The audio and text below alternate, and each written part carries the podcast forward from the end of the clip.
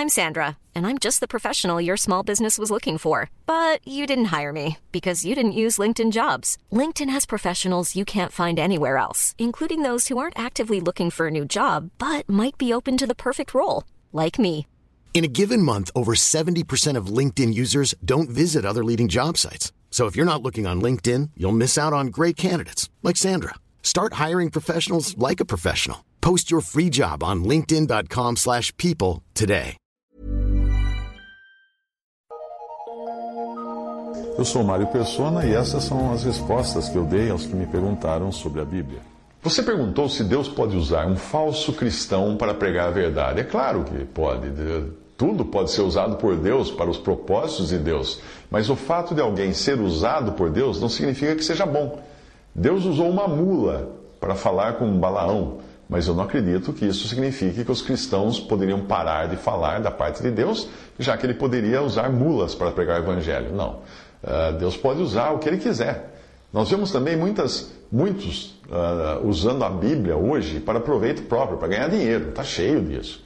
E mesmo assim, eles ainda acabam sendo usados por Deus na conversão de alguém ou em fazendo algo para a glória de Deus. Porém, isso não diminui a responsabilidade deles que agiram errado, que estão usando a Bíblia, a palavra de Deus, para ganhar dinheiro, para se enriquecer, para conquistar poder. Ah, todo presidente, quando chega na presidência ou faz campanha para presidente, ele vira, ele vira um cristão de, de, de carteirinha, né? Podia ser até ateu, mas na, na, na, campanha presidencial, de repente ele se converte a cristão, porque ele sabe que isso ganha, garante votos. Mas a responsabilidade dessas pessoas é com Deus. Eles vão ter que um dia responder a Deus o porquê usaram das coisas de Deus para proveito próprio. Eu me lembro de José falando a seus irmãos lá no Egito, quando ele se revelou a eles como governador do Egito. Ele disse o seguinte para os seus irmãos: Não temais, porventura estou eu em lugar de Deus? Vós bem intentastes mal contra mim, porém Deus o intentou para bem para fazer como se vê nesse dia, para conservar muita gente com vida. Gênesis 50, 19 a 20. Portanto, Deus pode usar até a extrema maldade do homem, como ele fez, ali os irmãos de, de José foram muito malignos para com José. Mas o que Deus fez? Deus usou isso. Eles intentaram o mal, mas Deus transformou esse mal em bem.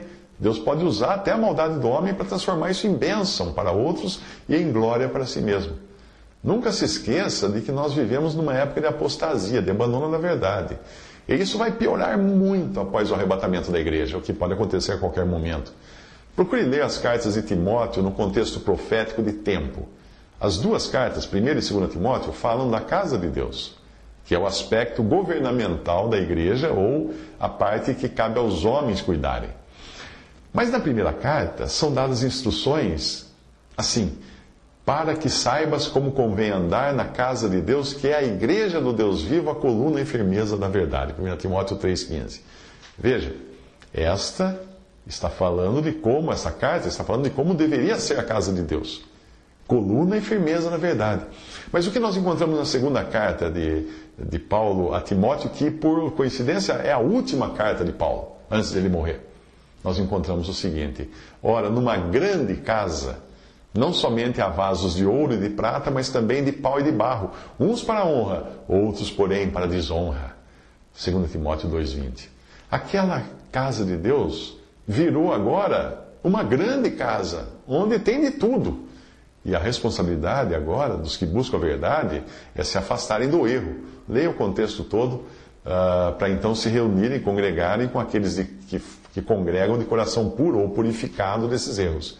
O trecho todo aí, se você ler 2 Timóteo capítulo 2, nos fala de separação do mal. A primeira carta fala ainda, no seu contexto histórico, dos últimos tempos, que é um período mais extenso.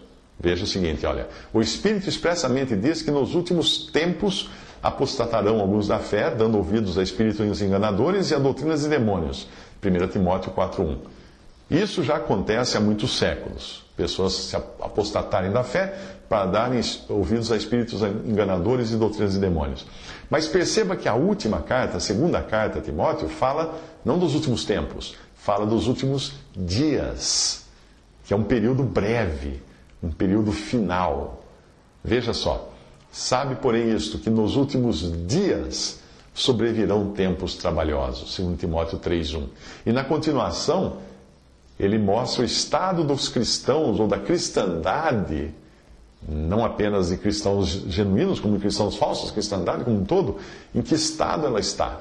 Versículo, no, no, no capítulo 3 de 2 Timóteo, versículo, uh, versículos 2 ao 5 porque haverá homens amantes de si mesmos, avarentos, presunçosos, soberbos, blasfemos, desobedientes a pais e mães, ingratos, profanos, sem afeto natural, irreconciliáveis, caluniadores, incontinentes, cruéis, sem amor para com os bons, traidores, obstinados, orgulhosos, mais amigos dos deleites do que amigos de Deus.